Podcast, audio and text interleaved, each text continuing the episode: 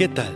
Bienvenidos una vez más al devocional con el pastor Gerson González, donde día a día nos acercamos a las escrituras para conocer y experimentar el poder del Evangelio. Deseamos que seas grandemente bendecido mientras escuchamos la palabra de Dios, porque la palabra de Dios no está presa. Comenzamos.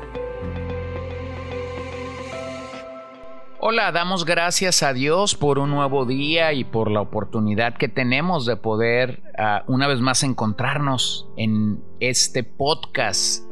El año rápidamente comienza a inclinarse hacia estos últimos días y yo creo que hay muchas cosas en las que hay que reflexionar y también muchas cosas que hay que agradecer al Señor que Él ha venido haciendo.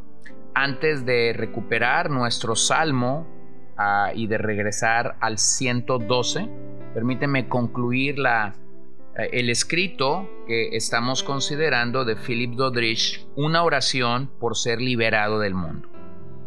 Purifica y perfecciona mi alma con tu Espíritu Santo.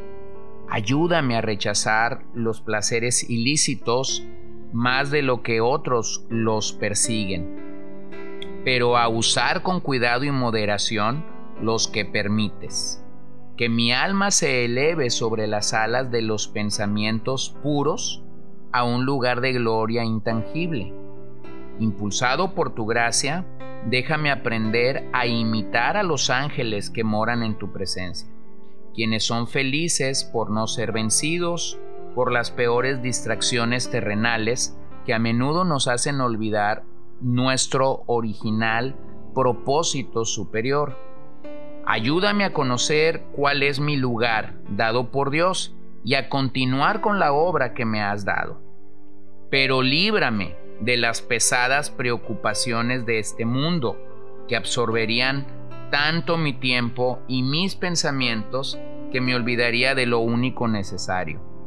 Modera mis deseos por posesiones mundanas, recordándome cuán inseguras e insatisfactorias son entonces, mientras otros acumulan tesoros en la tierra, que yo sea rico para Dios, que nunca esté demasiado ocupado para esas grandes cosas que yacen entre ti y mi alma, que nunca esté tan absorto en las preocupaciones de este tiempo como para descuidar los intereses de la eternidad que pueda cruzar por esta tierra con mi corazón y mis esperanzas puestas en el cielo y sentir cada vez más fuerte a medida que me acerco más y más a la atracción hacia aquello que buscamos hasta que llegue el día feliz en el que cada objeto terrenal desaparezca de la vista y las brillantes glorias del mundo celestial llenen mi renovada y fortalecida visión. Entonces seré animado por lo que ahora me abruma. Amén. Y te pregunto esta mañana, ¿qué es lo que a ti te abruma el día de hoy? ¿Qué es lo que a ti te mantiene ocupado, mantiene tu, tu mente, tu alma, posiblemente distraída de buscar de manera adecuada al Señor? Bueno, déjame recordarte que allí, en las cosas donde tu corazón encuentra deleite, allí donde están estos tesoros que vamos acumulando, realmente allí está tu corazón. y de eso se trata temer al Señor. Se trata de que Él tenga el dominio de nuestro corazón.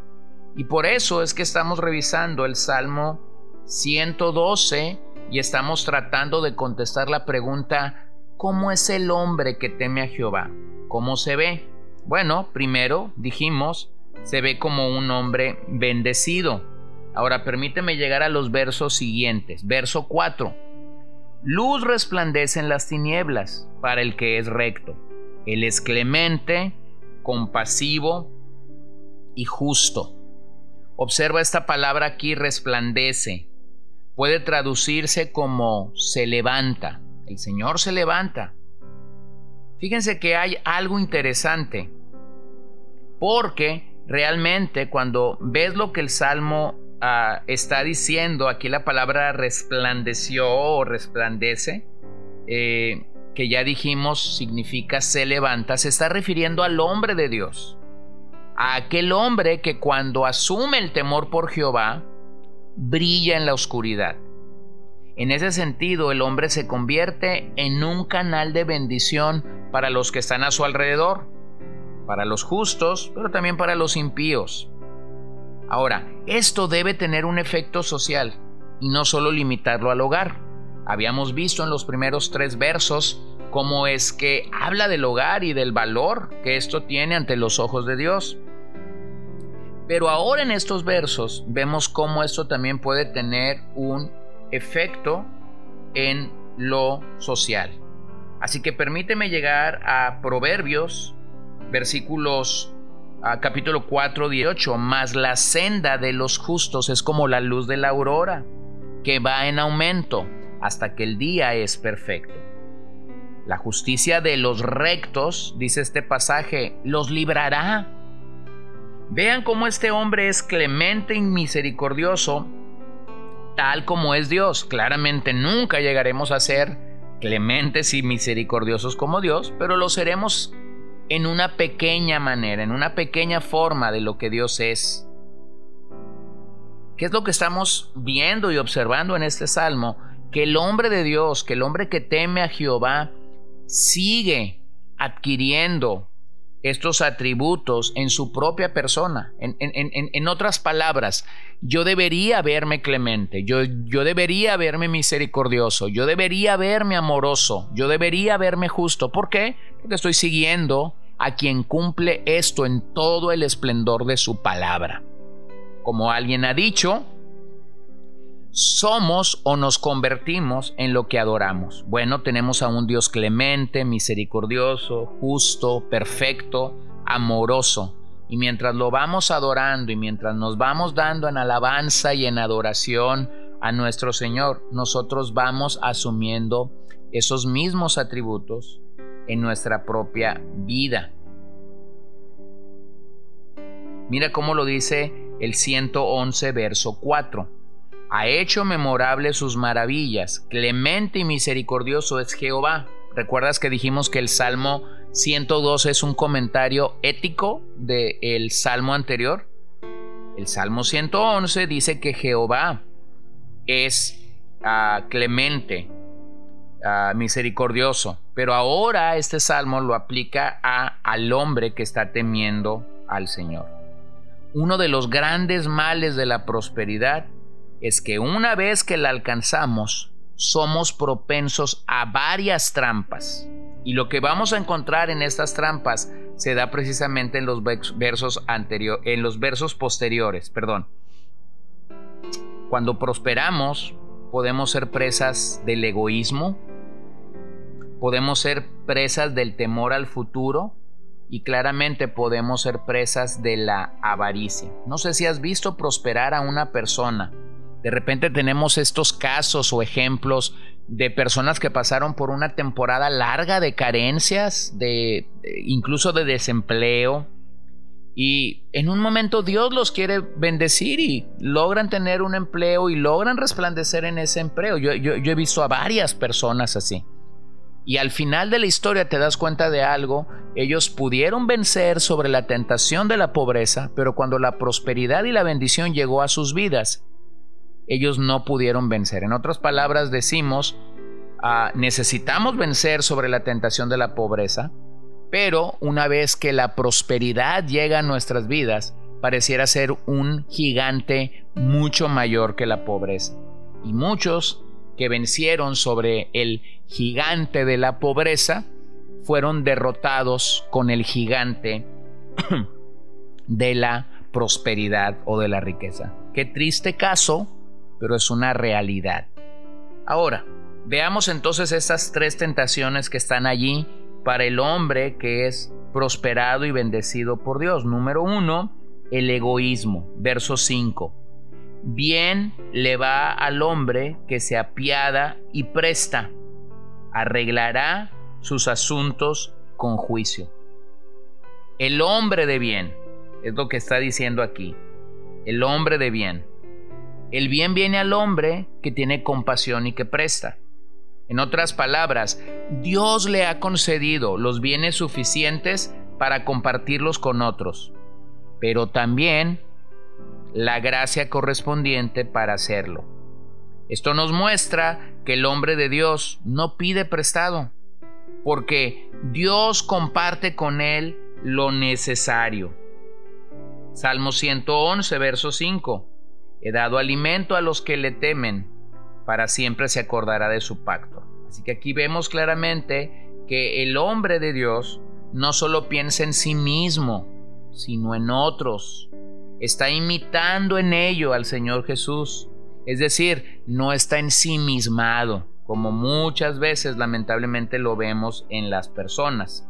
Filipenses 2, verso 4, no mirando cada uno por lo suyo propio, sino cada cual también por lo de los otros. Por ello el salmista proclama que gobierna sus asuntos con juicio, es decir, es cuidadoso de lo que Dios le ha dado. Esto le permite tener para dar o ahorrar para poder suplir para las necesidades de otras personas. No sé si lo has visto así, pero hay gente que no puede dar porque no ha sido un buen administrador de lo que ha recibido de parte de Dios. Eh, esta es la base para poder ser de bendición para otros, el ahorro, el poder ser buenos administradores de los recursos económicos que Dios te ha dado. Pero si tú eres de las personas que rápidamente te endeudas, que tienes muchas cuentas para pagar, que usas tarjetas para ah, parcializar una compra, es decir, para tener meses eh, por delante para pagar, nunca estarás libre para poder bendecir a aquellos que están en necesidad. La palabra del el verso 6 es interesante también porque nunca será sacudido, para siempre será recordado el justo. La palabra resbalar ahí o ser sacudido, habla de no vacilar jamás o de no ser zarandeado jamás. Cuando venga la tempestad, este hombre se mantiene firme porque sabe en quién ha confiado.